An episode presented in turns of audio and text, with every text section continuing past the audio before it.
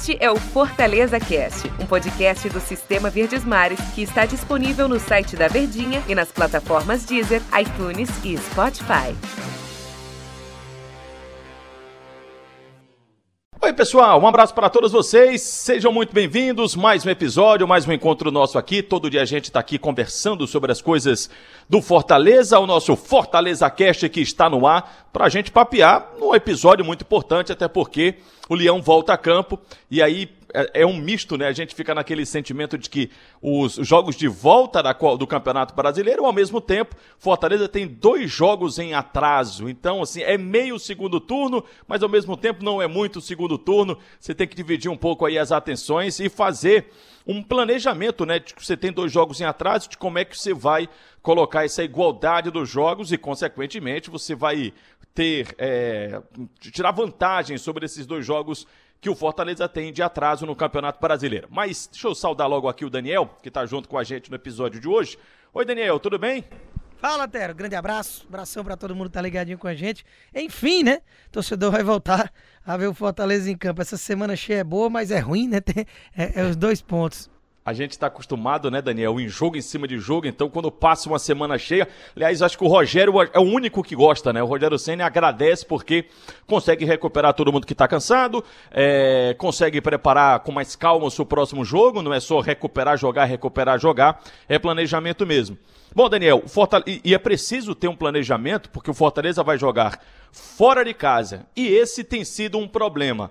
Na verdade, é o que a gente sempre comenta, tanto lá na rádio como também aqui nos podcasts, depende de como você observa o problema ou depende de como você observa o cenário.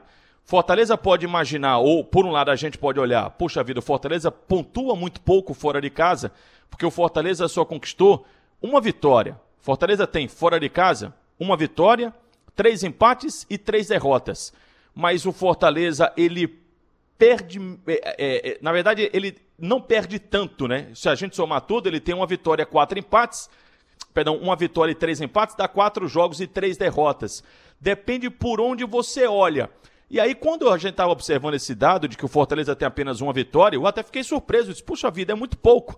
Talvez porque esses empates e até mesmo as derrotas do time do Fortaleza não foram aquelas derrotas, Daniel, acachapantes, aquelas de que de fato o Fortaleza ele foi totalmente dominado.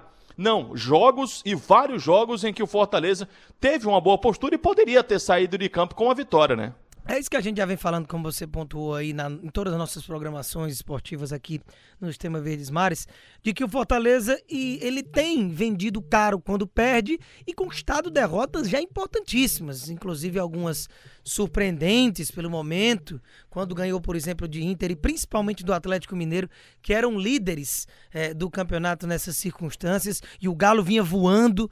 Então foi aí, inclusive, que o Rogério. Mas esses jogos em casa, né? Isso, isso dentro ah, de tá. casa. Eu tô só querendo falar de que no campeonato, de uma forma geral, inclusive nesse jogo contra o Atlético Mineiro, o Rogério, ele adotou essa nova escalação, que é o que a gente imagina que mais tarde vai estar em campo que é o tal do time físico, né? Você tirar a velocidade com Oswaldo, com Yuri César, ter um cara mais presente na área como o Wellington Paulista, e ali ele passou a utilizar o Ronald e tanto o Tinga como o Gabriel Dias, os dois juntos na titularidade, reforçando mais a marcação do que priorizando a questão ofensiva. E é dessa forma, né, que o Rogério tem adotado a postura atual do time do Fortaleza e conquistado bons resultados. O que pega para esse jogo de logo mais é saber se essa quebra da invencibilidade, ao perder na última rodada no fim de semana passado para o Fluminense, ela vai ter gerado algum problema para o time do Fortaleza no aspecto de confiança. Porque era um time, acima de tudo, muito confiante, de que tudo estava dando certo.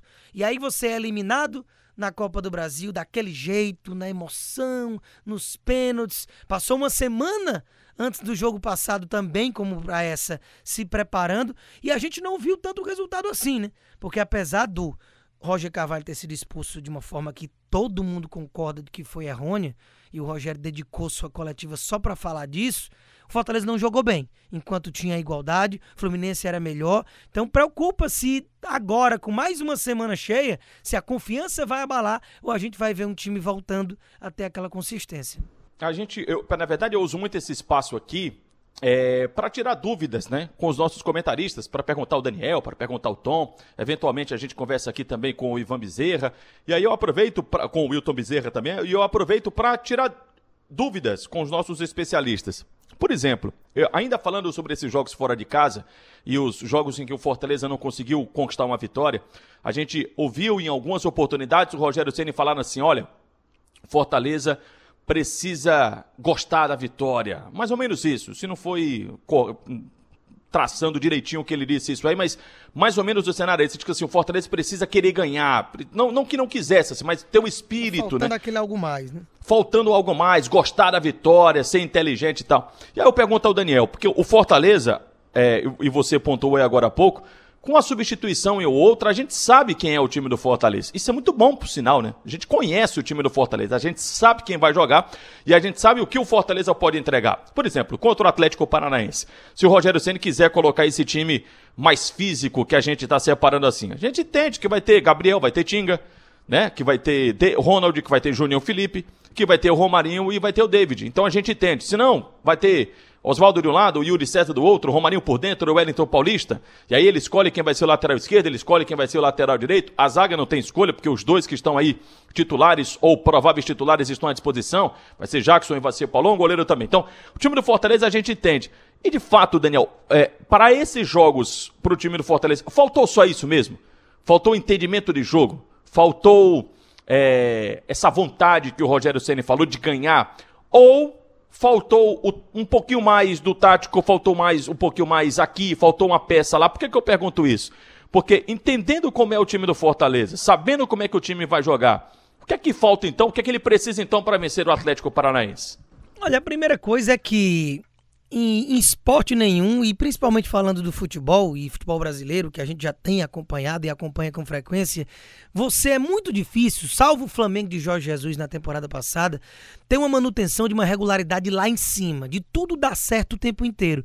Essa questão de faltar apetite realmente faltava. Lá no início do campeonato, quando teve aquele empate com o Corinthians em Itaquera que estava vencendo e levou o um empate, quando leva um gol da derrota contra o Flamengo no finalzinho do jogo numa bobeira deixando o Gabigol sozinho. E aí o Rogério deu essas declarações. A partir daí, aconteceram vitórias empolgantes e que colocaram o Fortaleza numa situação confortável de tabela, justamente pela mudança que ocorreu com relação a isso. Fortaleza venceu o Inter, venceu o Atlético, 12 jogos invictos, chegou a ser a maior sequência sem perder do futebol brasileiro. Mas aí as coisas começam a desandar um pouco. Eu acredito que essa oscilação ela faz parte. O que não faz parte é você se manter lá embaixo. É, por exemplo, encarar uma sequência agora de quatro jogos sem vencer, começar a voltar a ter que pensar só em rebaixamento e não olhar para cima.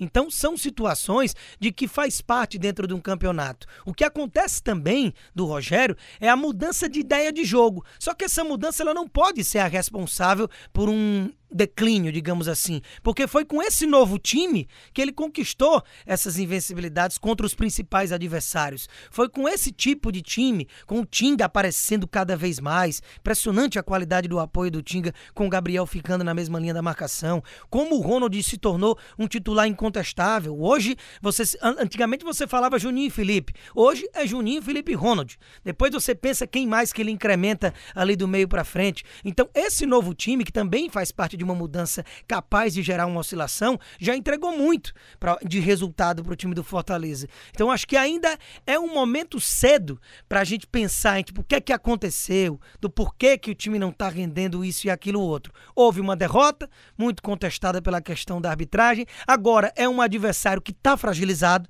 O Atlético Paranaense vive um dos piores momentos ali internos, é, não de questão salarial, mas de questão de administração mesmo de ânimos, de um time que Até perde surpreendente, né, Daniel? Pois é, porque perdeu todo mundo, né? É um time que o que faturou de caixa, com a quantidade de craque que foi lançado aí de dois anos para cá e o time não segurou ninguém. Então é um time de garotos que agora chega um treinador como o Altuori para tentar colocar a casa em ordem e o início já não é nada fácil. O time tá brigando lá embaixo e tudo indica que vai ser assim, porque quando a gente olha o material humano hoje do Atlético Paranaense, não condiz com o que o time ganhou nos últimos anos, inclusive bem na própria Libertadores que ele segue vivo. Então é o momento de voltar a vencer e acabar com essa história de não ganhar na Arena da Baixada, empurrar o rival mais lá para baixo e aí dar uma respirada e tudo ficar mais tranquilo para o desenvolvimento do trabalho, Antero. Ainda bem que você tocou já nesse assunto final, porque era a minha próxima pergunta, né? Entrosamento total, né? O Daniel já foi lá e já adiantou o que eu ia perguntar, o que era que preciso, como é que é esse adversário, qual é a dificuldade que o Fortaleza tem para enfrentar o Atlético Paranaense. Vamos aguardar, vamos ver como é que o Fortaleza vai se comportar e ver se melhora, né? Se aí a gente, nos próximos episódios aqui do Fortaleza Cast, a gente falou, ó, ao invés da gente falar o Fortaleza só venceu um jogo fora de casa, a gente começa a falar o Fortaleza perde pouco jogando fora de casa, quando a gente vai computar, claro, os empates e também as vitórias. Pontuar conquistar pontos, tem que ser no plural nesses jogos fora de casa e tem que aproveitar esses adversários que estão sim mais fragilizados. Por hoje é só, é só, é só, é só, Olha. é só é de show de Daniel Rocha. Gostou, Daniel? Achei uma saída aqui para o meu erro, viu? Valeu, Daniel. Obrigado, boa sorte pro Fortaleza. A gente volta no próximo episódio, claro, analisando tudo do Fortaleza contra o Atlético. Valeu, Daniel. Tamo junto, abraço. Este é o Fortaleza Cast, um podcast do Sistema Verdes Mares que está disponível no site da Verdinha e nas plataformas Deezer, iTunes e Spotify.